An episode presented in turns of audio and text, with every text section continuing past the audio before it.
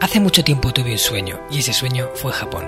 Me llamo Marcos Cartagena y quiero darte la bienvenida al Hanasaki Podcast, un lugar donde te hablaré de las enseñanzas más valiosas que he aprendido de la cultura japonesa, mis propias reflexiones sobre la vida y una sección de entrevistas que he titulado Personas con Ikigai, en la que traeré a hombres y mujeres que han encontrado su propósito vital y trabajan cada día para hacerlo realidad. Espero de corazón que disfrutes de los minutos que están por llegar y por último un breve mensaje en japonés que deseo algún día seas capaz de descifrar. Hanamitai ni seichuste saite kudasai. Hola a todos mis apreciados oyentes de Hanasaki Podcast Creciendo con Japón. Anata no no no naka ni aru idea o kaeru hoho manabitai desu ka? Te he preguntado en japonés si te gustaría aprender un método que te ayude a modificar lo que hay dentro de tu cerebro. Aquellas ideas que parecen inamovibles, ya que un día se instalaron en el interior de tu mente y al parecer no hay forma de mover de ahí. Este es un episodio en el que nos adentraremos en el apasionante mundo de aprender a reprogramar nuestro mindset o sistema de creencias. Y aunque hay mucho que decir al respecto, te voy a ofrecer una dinámica que te puede ayudar mucho de cara al futuro. Esta es una propuesta contenida dentro del pilar Kaizen del sistema Hanasaki, que es el que está enfocado en mejorar todo lo relacionado con nuestra persona y sacar a la luz nuestro máximo potencial. Todas las herramientas de las que hablo en el podcast están contenidas en mi curso Reinvención Hanajin Online, una formación enfocada en la práctica que engloba todo el conocimiento que he extraído tanto de la cultura japonesa como de mis propias experiencias personales enfocadas en ayudar a las personas a construir una vida plena que merezca la pena ser vivida. Puedes encontrar toda la información del curso en el enlace que hay en las notas del programa o entrando directamente en marcoscartagena.com barra Hanajin, H-A-N-A-J-I-N. Ahora y así, vamos con el episodio de hoy. Lo primero que tenemos que decir es más o menos explicar cómo funciona el cerebro. Y yo te voy a poner un ejemplo porque a mí me gusta bajarlo todo a tierra, poner ejemplos prácticos que nos ayuden a entender los conceptos quizás más complejos. Yo para mí diría que el cerebro es como un ordenador. Es un ordenador lleno de programas informáticos. Cada uno de estos programas informáticos instalados es una creencia, una idea que hay dentro de ese ordenador. Y juntas forman nuestro mindset, todo lo que es el conjunto de ideas que conforman nuestra realidad. Realmente lo que nosotros creemos que es cierto es lo que conforma la realidad en la, en la que vivimos. Si creemos que eh, no sé, cualquier cosa disparatada, pues que al salir de nuestra casa enseguida va a caernos un meteorito y nos va a hacer añicos, no saldremos de nuestra casa porque creemos firmemente que en el momento en el que salgamos eso va a ocurrir. Nuestra realidad es un mundo en el que caen meteoritos constantemente y aunque esto pueda parecer absurdo, seguro que hay alguien por ahí que lo cree. porque es que hay tantas realidades como personas en este mundo y hay algunas muy disparatadas. Otras, desde mi punto de vista, se acercan más a lo que es la verdad. Y es difícil decir que es la verdad, pero hay algunas cosas que se ve claramente que no lo es, o que está muy lejos de serlo. ¿no? Hay algunas ideas que son totalmente estrambóticas. Pero bueno, no adentrarnos en medir cuál es la verdad y cuál es la mentira, lo que diremos es que tienes que saber que en tu cerebro hay un montón de ideas y cada una de esas ideas está firmemente instalada. ¿Cómo llegó ahí una de esas ideas? Pues hay muchas fórmulas, porque cuando nacemos no tenemos nada instalado. Bueno, hay algunas cositas que ya vienen como previas, ¿no? que heredamos, digamos, de forma genética por vidas pasadas. Y son instintos y, y reacciones, sesgos que tenemos ahí metidos y que eso nos viene de base. Pero la mayor parte de la estructura del mindset es creada a posteriori, después de nacer, y se crea en base a todo lo que nos cuentan. Se crea en base a lo que aprendemos de nuestros padres, a lo que aprendemos en el colegio, a lo que aprendemos en los libros que leemos, en la televisión que vemos, en las noticias que leemos, en las conversaciones que tenemos con otras personas, y todo eso poco a poco va conformando la estructura de ideas que se afianza como realidad en nuestra cabeza. Ahora, si queremos modificar una de esas ideas, a veces es sencillo y otras veces es realmente complejo. Realmente complejo. Y para eso te voy a proponer una dinámica, que por supuesto no lo es todo, porque aquí hay mucho tema del que hablar. Y realmente este es un mundo apasionante que tiene eh, muchas herramientas diferentes. Hay algunos que les funcionan unas cosas mejor que otras. Pero la que te voy a dar yo es sencilla, seguramente quizás ya la hayas escuchado, pero te voy a contar por qué puede ser buena tenerla si es que no la estás aplicando. Y es la de las afirmaciones diarias. ¿Vale? Lo que queremos hacer con las afirmaciones diarias es recordarnos de forma constante una idea que queremos introducir en nuestra cabeza. Y esto no quiere decir que la idea vaya a cambiar simplemente porque la repitamos. Hay, hay mucho que hacer al respecto. Pero es el comienzo, es el comienzo y de hecho es un recordatorio necesario que la mente tiene que escuchar una y otra vez para lograr quitar eso. Porque la mente piensa o cree que todas esas ideas son buenas, son válidas y por eso se instalaron ahí. Se consideraron como ciertas por alguna razón y desde entonces la mente las protege. Si ahora queremos cambiar una, la mente se va a resistir. Nuestro cerebro no va a querer cambiarlo, va a poner oposición. Y solo cuando le demostramos al cerebro, a base de una y otra vez, que esa idea es positiva, que esa idea nueva tenemos que introducirla y que la anterior hay que quitarla porque está obsoleta, solo en ese momento el cerebro se replantee el cambio. Y esto es un sistema de protección, porque imaginaros que, fuéramos cambiando nuestra estructura de creencias cada dos por tres, sería una locura. Y, necesitamos unos pilares en los que basarnos. Por eso el cerebro no cambia cualquier cosa que lleva mucho tiempo creyendo a la primera de cambio que tú le dices, oye, no, esto, esta idea no es buena. Y el cerebro te dice, bueno, sí, pero nosotros hemos vivido con ella tanto tiempo que ahora no la vamos a cambiar. Así que demuéstrame que realmente esto merece la pena ser cambiado. Y eso lo podemos hacer en parte con las afirmaciones diarias. ¿En qué consiste este ejercicio? Pues muy sencillo. Consiste en que creemos una serie de afirmaciones, de, frases que nos recuerden algo que queremos instaurar dentro de nuestra mente, que nos gustaría que nos acompañase de aquí en adelante. Puede ser algo que queremos cambiar, una idea que queremos transformar, una creencia que queremos sustituir, o pueden ser algo que directamente queremos incorporar que no existía y lo queremos incorporar. Vamos a poner un ejemplo. Imagínate que de por sí tú eres una persona eh, muy competitiva, ¿vale? Tienes ese, instinto de la competencia y constantemente estás mirando a lo que otros hacen para medirte con, las personas y, y para competir, para quedar por encima de los demás. Y aunque esto a veces pueda llevarte a superarte a ti mismo, a sacar tu mejor partido, ¿no? la competencia, eh, está basada en, en una idea que posiblemente te va a hacer mucho daño, y es el quedar por encima de otros. Yo soy partidario de que la competencia solo es positiva cuando competimos contra nosotros mismos y contra nuestro yo del ayer, cuando queremos superar nuestra propia marca, cuando nos enfocamos en batirnos a nosotros mismos. Pero cuando nos enfocamos en batir a otros, esto es como un camino que nunca acaba, porque por muy bueno que seamos, siempre habrá alguien que sea mejor. O quizás por un periodo de tiempo podemos ser los mejores y luego llegará otro que nos supere.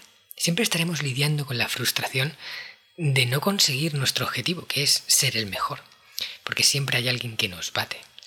Pero si nos, digamos, eh, medimos contra nosotros mismos, es mucho más probable que consigamos superarnos porque hay una marca que está ahí y donde ya estamos, solo tenemos que hacer que superarla un poquito más. Este podcast está patrocinado por descubriendojapón.com, una agencia especialista en organizar viajes con alma a Japón de la que yo también soy uno de sus fundadores. Hemos nacido para dar servicio a todos aquellos que quieran descubrir el país de una forma diferente, con la que poder conectar con su esencia y volver de allí con la sensación de haberlo conocido de verdad viajes con grupos de tamaño reducido, visitas a lugares fuera de las clásicas rutas turísticas y acompañado por uno de los guías del equipo de Descubriendo Japón, un amante de la cultura japonesa que habla el idioma y que te lo mostrará más como un amigo que como un guía a la vieja usanza. Yo soy uno de ellos. ¿A qué esperas para hacer realidad tu sueño? Visítanos en descubriendojapón.com. Entonces, si estamos constantemente viendo lo que los otros hacen y comparándonos, eh, vamos a vivir en un pozo de frustración. Además es que tampoco ni siquiera podemos compararnos porque las condiciones de vida de esa persona quizás no son las mismas, ni a nivel genético, ni a nivel de vida de lo que han ido haciendo hasta el momento en el, que están actualmente. Quizás la, o sea, directamente no, podemos ni competir con ellos.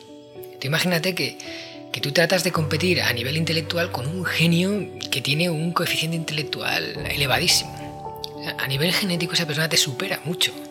Y eh, intentar quedar por encima de esa persona eh, a base de, de intentar mejorar solo con el objetivo de superar a otro, quizás te va a hacer vivir en un constante sentimiento de nunca llegar. Y es que esa persona tiene una dotación mayor que tú, mucho mayor que tú, tanto que no estáis jugando en la misma liga. ¿No? Es como si una persona que, eh, digamos, tiene un problema de, rodillas y, no puede apenas caminar y quiere ganar a Usain Bolt en, una carrera a 100 metros y se lo propone, ¿no? Y, y, está todo el día entrenándose para ganar a Usain Bolt pues no lo va a lograr por mucho que lo intente. Por mucho que lo intente no lo va a lograr porque sus limitaciones le impiden físicamente superar a esa otra persona. Pero sí va a poder superar su propia marca una y otra vez. Eso siempre lo podrá hacer. Y ahí yo veo la competencia sana. Bueno, me he desviado del tema, pero es que el tema de la competencia es un tema que yo mismo me he trabajado mucho, así que por eso lo sacaba aquí. Entonces, una frase, una frase que podría eh, anular ese instinto de competencia es eh, yo soy igual de bueno que el mejor de los demás. O, por ejemplo, los éxitos ajenos son una fuente de inspiración para mí, no una fuente de competencia. Quiere decir, mm, queremos eh, reconvertir esa idea de que, de que los demás sean mejores que nosotros es malo, y esa es la, quizás una creencia que tenemos ahí, por eso queremos batirles, a que sus éxitos y sus logros y su grandeza es una fuente de inspiración que nos empuja a ser mejores nosotros. Esa es la idea que queremos meter. Pues una forma de conseguirlo, y no digo que aquí hay mucha materia y hay diferentes maneras y a lo mejor incluso hay que combinarlas varias para poder tener un efecto realmente potente, depende de cómo instauraste esta creencia, es la afirmación positiva.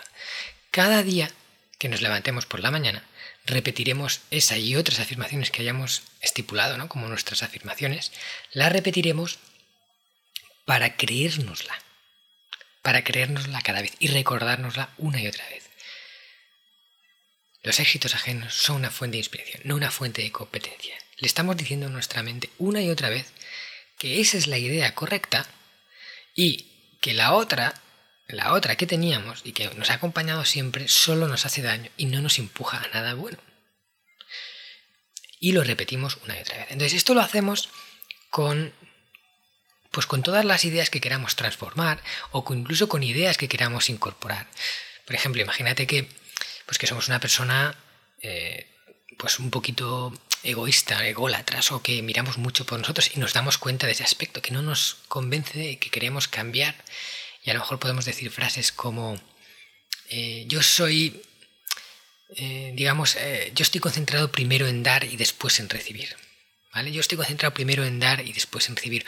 O por lo. a mí, en mi trabajo, lo más importante es mi misión. Y el dinero va después. Es lo que logro, es lo que ayudo a otras personas. ¿Vale? Estas ideas las queremos meter una y otra vez. Cada día, ¿no? Cada día de nuestra vida, repitiéndolo durante años.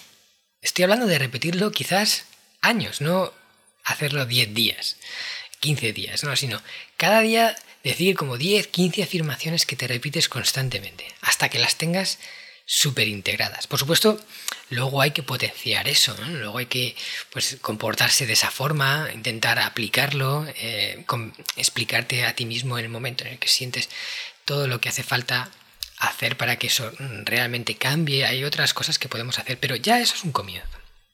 Es un comienzo porque le estamos diciendo a nuestra mente eh, consciente esa idea se la estamos repitiendo una y otra vez. Y esto nos va a ayudar a reprogramar, a quitar ese programa informático que había y sustituirlo por otro nuevo. Y para mí esto es una idea súper potente. Y no cuesta nada, ¿eh? que son 10 segundos, 15 segundos, 20 segundos cada día por la mañana o cada día por la noche cuando te acuestes. Pero es una piedrita, otra piedrita, otra piedrita que van cayendo sobre el mismo punto una y otra vez y eso al final puede acabar eh, calando, puede acabar haciéndonos más parecidos a esa versión, a esa forma en la que queremos creer y pensar. Y yo os digo, mira, todo lo que tardó en formarse, tardará en desaparecer. Para mí las personas somos como una escultura de piedra, una escultura que se ha ido formando durante años, eh, cincelada a cincelada, ¿vale? Como estas esculturas del Imperio Romano, ¿no? Que tiene tantas y tan bonitas, costaron mucho de hacer. y se fueron talando y una y otra y una y otra durante mucho tiempo. Y ahora, si queremos modificar algún aspecto de esa escultura, tendremos que ser insistentes y cincelar una y otra vez. No vale con que le demos con el martillo una o dos veces. Eso no sirve de nada. Eso es directamente casi te diría que perder el tiempo. Pero si lo haces meses, años, eso puede influir eh, de una forma constante y sobre todo te recuerda cómo quieres ser cada día de tu vida. ¿Qué quiero tener dentro de mí? ¿Qué no quiero que me falte? ¿Qué quiero suprimir? Una y otra vez. Y eso luego mueve otras piezas. ¿Vale? Eso mueve el subconsciente a actuar de una determinada forma, porque le estamos diciendo por dónde queremos ir. Y luego ocurren cosas, incluso hasta involuntarias, que nos empujan en esa dirección. Y ahí es donde vamos.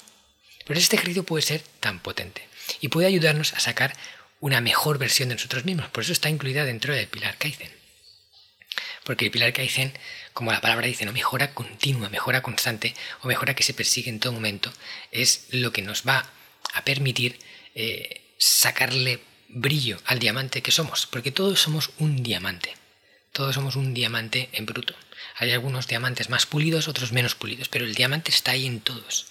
Y solo es cuestión de sacarle brillo, de quitar todo lo que hay fuera y dejar que ese diamante brille en su máximo esplendor. Ahora y así, con esto llegamos al final. Muchas gracias por estar ahí al otro lado del micro, escuchándome y prestándome ese valioso tiempo que aprecio, no sabes tú cuánto. Te voy a pedir, como siempre hago, un favorcito y es que pienses en una persona a la que este episodio, este mensaje le pueda venir bien. Imagínala en tu mente y que se lo compartas, que se lo envíes por el medio que quieras, pero que se lo envíes a una persona para hacer llegar esto, que a lo mejor te ha resultado valioso, al máximo número de personas posibles. También te digo que si te ha gustado el episodio de hoy, la temática, el tema Kaizen, te invito a que escuches el episodio número 67, que se llama Construye rituales y sé tu propio consejero, del Pilar Kaizen también. Son dos herramientas muy útiles que también pueden ayudarte a eh, mejorar y sacarte esa versión pulida que buscamos.